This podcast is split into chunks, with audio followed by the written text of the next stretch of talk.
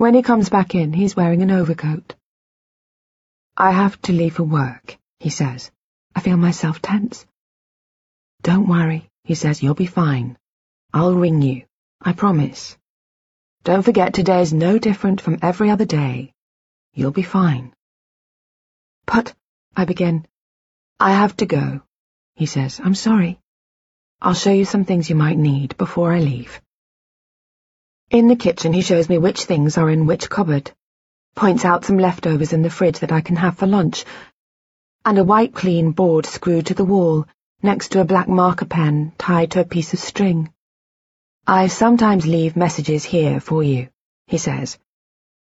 I see that he has written the word Friday on it in neat, even capitals, and beneath it the words laundry, walk, take phone, TV, under the word lunch, he has noted that there is some leftover salmon in the fridge and added the word salad. Finally, he has written that he should be home by six. You also have a diary, he says, in your bag. It has important phone numbers in the back of it and our address, in case you get lost, and there's a mobile phone. A what? I say. A phone, he says. It's cordless. You can use it anywhere. Outside the house, anywhere.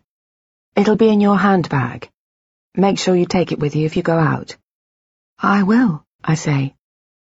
Right, he says. We go into the hall, and he picks up a battered leather satchel by the door. I'll be off then.